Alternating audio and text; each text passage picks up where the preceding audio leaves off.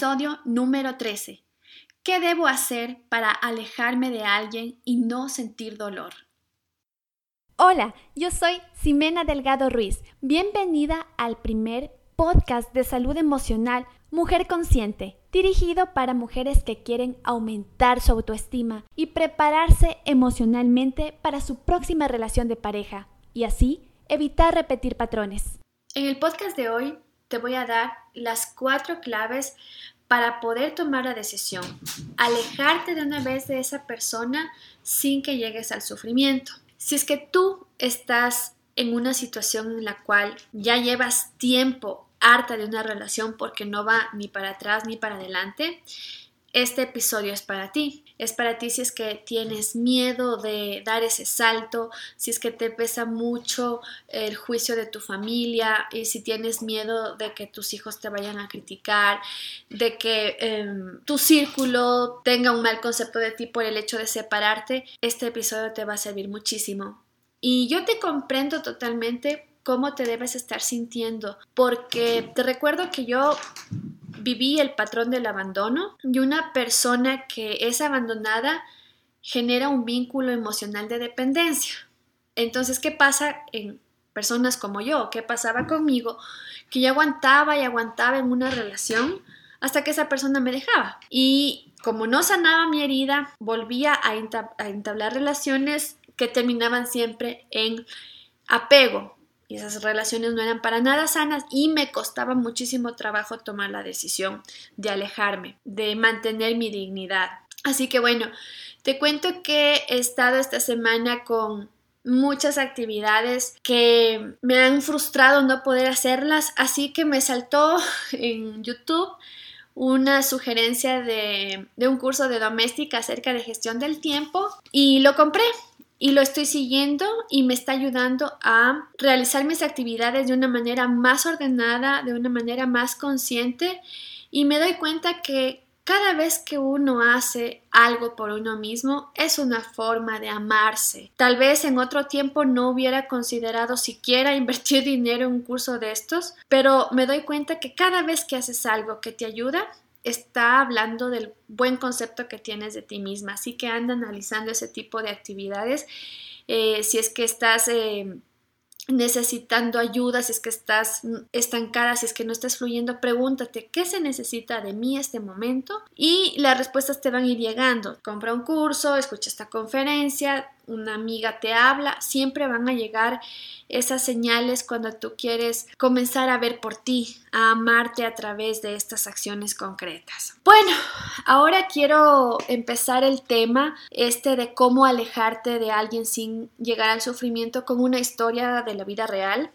Eh, la he escogido porque, eh, bueno, la, la viví de cerca, ¿sí? De una persona muy cercana a mí y quiero que escucha su historia y que tengas una relación eh, bastante cercana de qué es lo que te puede pasar si es que no tomas la decisión de una buena vez. Mira, este es el caso de una mujer ya madura de 66 años con un matrimonio de 35 años de los cuales la mayoría ha sido puro sufrimiento. ¿Por qué razón? Desde el principio de la relación, su esposo le fue infiel a ella. Entonces, te podrás imaginar, hace 27, 30 años, el tema del divorcio era muy cuestionado. Es más, si te casabas por la iglesia, la frase era, lo que Dios une, nada lo puede separar tomando en cuenta que eran una, una pareja de preceptos católicos muy fuertes, viviendo en una ciudad pequeña, y ella ya tenía un hijo para las fechas en las cuales la pareja le puso los cachos. Lo cierto es que ella estaba muy lastimada en su amor propio, sin embargo decidió eh, darle una oportunidad a, a su pareja, considerando que tenía un hijo recién nacido y que no podía echar por la borda una relación por una aventura. Pasó el tiempo y no supimos más de ella hasta que hace uno o dos años, un par de años, supimos que ella está diagnosticada con dos enfermedades muy, muy importantes. La una es lupus y la otra es tuberculosis. Y ella habló conmigo y amargamente me contó que todos estos años de matrimonio han sido de mucho sufrimiento porque no solamente fue una vez la que, en la que ella se vio engañada, sino fueron varias veces y que incluso llegó a tener por el esposo sentimientos de odio pero eh, ella no podía, ella me dijo así en estas palabras, que no podía darse el lujo de separarse porque el otro iba a disfrutar del 50% de los bienes y él lo iba a disfrutar con la otra y que ella no podía permitirse. Es decir, redujo su felicidad, su libertad primero a los, eh, al que dirán de la familia, de la sociedad, porque eran una pareja aparentemente ante la sociedad muy bien solidificada como, como pareja, una, con un matrimonio con dos hijos supuestamente espectaculares, pero por dentro se estaban cayendo. Entonces, ahora que está ella diagnosticada con estas enfermedades, ella encuentra cierto placer en atormentarle al esposo, eh, porque es él quien la cuida, no se separan netamente por guardar apariencias, pero ella me contó que siente cierto placer en echarle la culpa a él, por tu culpa estoy así, porque me hiciste sufrir estoy así, y ella exagera sus síntomas porque médicamente le han dicho los eh, profesionales de que ella pudiera mejorar si es con la medicación y con una buena actitud, pero ella no quiere, literalmente se está echando a morir. Entonces, mira tú las consecuencias de no haber tomado a tiempo una decisión. Y te voy a dar los cuatro puntos para que si es que estás en una situación similar en la cual estás haciéndote mucho daño a través de una relación, puedas tomar una decisión por ti misma. Y el primer punto es reconocer que la relación que este momento tienes dejó de ser sana hace mucho tiempo. Y esa relación te está saliendo demasiado cara porque te está robando la paz. Lo que este momento tienes es apego. El apego necesariamente no se involucra con una persona, sino se involucra con, con un trabajo, con una mascota. Apego se le puede llamar a la relación dañina que tienes con alguien externo a ti o con algo externo a ti que te da pequeños momentos de placer. Entonces, si tú haces este ejercicio de honestidad, de sentarte contigo misma y decirte, bueno, ¿realmente estoy siendo feliz? No. ¿Hace qué tiempo esto se cayó? Dos, tres, diez años. ¿Qué me impide tomar la decisión de separarme? Comiénzate a preguntar, comiénzate a preguntar, porque es muy importante que tú reconozcas conscientemente, inconscientemente ya lo sabes, que estás mal y que quisieras separarte, pero tus creencias te hacen que te aferres a esa relación dañina. Y mira que el apego tiene varios hermanos o primos hermanos. El apego siempre te va a llevar al victimismo, a la inseguridad, a no sentirte capaz de salir adelante, a sentirte no merecedora de otra persona, de otras circunstancias y a ser una persona dependiente. O sea, el apego tiene todas esas, esas cortinas en las cuales debes estar cayendo y sé consciente de esto que te acabo de decir. Victimismo, inseguridad, no sentirte capaz de, no sentirte merecedora de. Mira que a veces, bueno, no a veces, lamentablemente esto es como una norma o una regla inconsciente, creemos que el apego es amor y no es así, no es así. El amor es libertad, el amor es progreso, el amor es crecimiento, el amor es paz. Si tú ya no estás sintiendo eso en tu relación, lo más sano es sincerarte y decirte, esto me está saliendo demasiado caro, esto me está costando la salud, esto me está costando la autoestima porque estoy hecho pedazos con mi amor propio, ya no aguanto más. Ese es el primer punto, ser honesta contigo misma y reconocer que lo que tú tienes no es amor, ya pasó a ser eso una relación de dependencia, apego puro y duro. El apego lógicamente genera miedo y eso nos paraliza totalmente a tomar una decisión. Es el miedo. ¿El miedo a qué? Y aquí va el segundo punto. Reconcíliate con tu peor miedo. Hazte la pregunta, si yo me separo, ¿qué puede pasar? ¿Qué es lo peor que me puede pasar? Y vas a darte cuenta que si tú haces esta autoindagación, tienes todo para salir adelante. El miedo a lo que tengo años con esa persona, a dejar aparentemente a perder, cuando no te estás dando cuenta que estás, en vez de ganar, perdiendo un montón de vida, un montón de oportunidades de descubrirte a través de atravesar ese miedo a quedarte sola. Tal vez si tienes hijos tú te vas a decir, pero es que mis hijos, pero es que esto, pero es que el otro. Y yo te voy a decir algo con mucho cariño. Yo provengo de un hogar disfuncional en el cual eh, hasta los nueve años yo viví violencia intrafamiliar. Y yo no entendía por qué de niña, cuando era niña, mi mamá se aguantaba demasiado. Golpes, humillaciones. Yo crecí así. Y de grande, en una discusión que tuve con ella, eh, salió el resentimiento y le dije, oiga mami, pero ¿y por qué aguantó tanto tiempo con papá? Sí, sí, mire lo que somos ahora, somos adolescentes traumados. Y mamá me dijo, lo que pasa es que yo quería darles un hogar. Y yo me preguntaba, ¿cómo? ¿Un hogar a base de qué? ¿A base de violencia?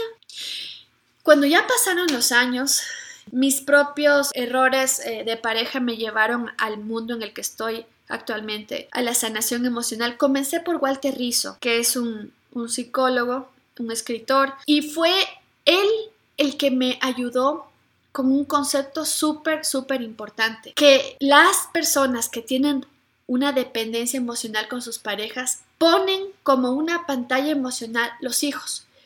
Entonces Walter Rizzo es muy claro y me gusta mucho la crudeza con la que lo dice. No utilicen a sus hijos como una pantalla para no reconocer una dependencia que tienen hacia sus parejas. Y es verdad, porque cuando yo converso con mujeres que están atravesando este, este problema, esta disyuntiva de, de, de separarse, o de continuar en una relación en la que no son felices, dicen, es que yo lo hago por mis hijos. Digo, ¿estás segura? ¿Estás segura que es por tus hijos? ¿O estás realmente tapando un apego que tienes hacia tu pareja? ¿O el miedo a, aparentemente fracasar? Se sinceran y dicen, Sí, tienes razón. No es tanto por mis hijos, es porque tengo, tengo miedo. Tengo miedo a ser juzgada por mi familia, a que no pude sostener un hogar, él fue mi primer pareja, eh, él fue mi primer hombre, él es el padre de mis hijos, tengo miedo a que no me quieran, a no rehacer mi vida, que no voy a poder ser suficiente económicamente. Entonces eso, miedo. Reconcíliate, por favor, con el peor escenario y vas a darte cuenta que tienes todo. Yo he hablado con mujeres que tienen pavor separarse de sus parejas, pese a que hasta ha habido golpes. Y yo le digo, oye, ¿y qué tal si te separaras? ¿Con qué te quedas? No, no me quedo con nada si él gana más y yo gano poco. A ver, ¿con qué te quedas? Te quedas con cama, te quedas con colchones, te quedas con... Oye, y se dan cuenta que se quedan casi con todo. Y por último, si no tienes, si no tienes, vaya casa, te juro que un cuarto sí te, sí caben tú y tus hijos pero te sale mucho mejor que seguir en una vida sin vida. Así que, por favor, reconcíliate con tus miedos. Vamos al tercer punto. Asume el momento con madurez. Si tú dices, es que no quiero sufrir, es que no quiero que me duela, estás desde una posición de víctima. ¿Recuerda lo que te decía? Porque una persona madura encara lo que tiene que vivir. Si me toca separarme, tengo que estar consciente que obviamente me va a doler. No es que me estoy quitando una pelusa del pupo, estoy diciendo chao a N años de relación. Y me va a doler. ¿Por qué? Porque el dolor es parte del crecimiento. Es como cuando de niños, mientras crecíamos, nos dolían las articulaciones, los huesitos, y es porque estábamos creciendo y el crecimiento tiene implícito el dolor. Asimismo, cuando vamos al gimnasio y hacemos ejercicios y estamos fortaleciendo un músculo, nos duele porque lo estamos trabajando. Pero cuando esto se convierte en algo dañino, cuando al dolor lo pasamos al sufrimiento. ¿Y cómo pasa eso? Cuando estamos agarrados a la expectativa. El apego también tiene otra prima hermana, la expectativa. Es que no debió haber sido así. Es que yo me casé para toda la vida. Es que él no debió portarse así. Por favor, corta con expectativa y asume que vas a enfrentar dolor. Es el mismo dolor que tienes este rato, solo que este rato estás ya sufriendo. Lo que te viene es un dolor de aprendizaje si escoges llevarlo así. ¿Y cómo lo llevas así? Por favor, busca ayuda. Hay un montón de información en YouTube. Si tienes las posibilidades, asístete de un terapeuta y lo que te puedo decir, Busca meditar. En estos momentos lo que te está arrastrando son tus miedos y los miedos son pensamientos y son pensamientos arraigados a creencias de que no voy a poder, no voy a salir adelante, nadie me va a querer. No, no dejes que la mente te enganche a creencias de miedo, porque resulta ser que un pensamiento agarrado a una creencia ya resulta adictivo. Es como que te gusta estar chupando tu propio sufrimiento. Ahí es cuando se convierte en algo nocivo. Y como cuarto punto ya para terminar, por favor, toma la decisión. Toma la decisión y no dejes que la vida te empuje a que tomes la decisión poniéndote un escenario mucho más doloroso. La vida, Dios, el universo es amor, es una conciencia de amor. Nunca va a solapar lo que es una mentira. Si tú estás pasando por este momento es porque ya estabas preparada para afrontar este momento, muy diferente a lo que piensas que no puedes con esto. Sí puedes. Porque si tú eres honesta y revisas tu pasado, ya tenías señales de que eso no iba bien. Pero tú pusiste tierra sobre esas señales, tierra sobre tu intuición y este rato está brotando toda esa porquería en un problema grande. Si tú no tomas la decisión de, por amor a ti, poner un punto final, Créeme que la vida te va a poner un escenario mucho más fuerte para empujarte a tomar una decisión.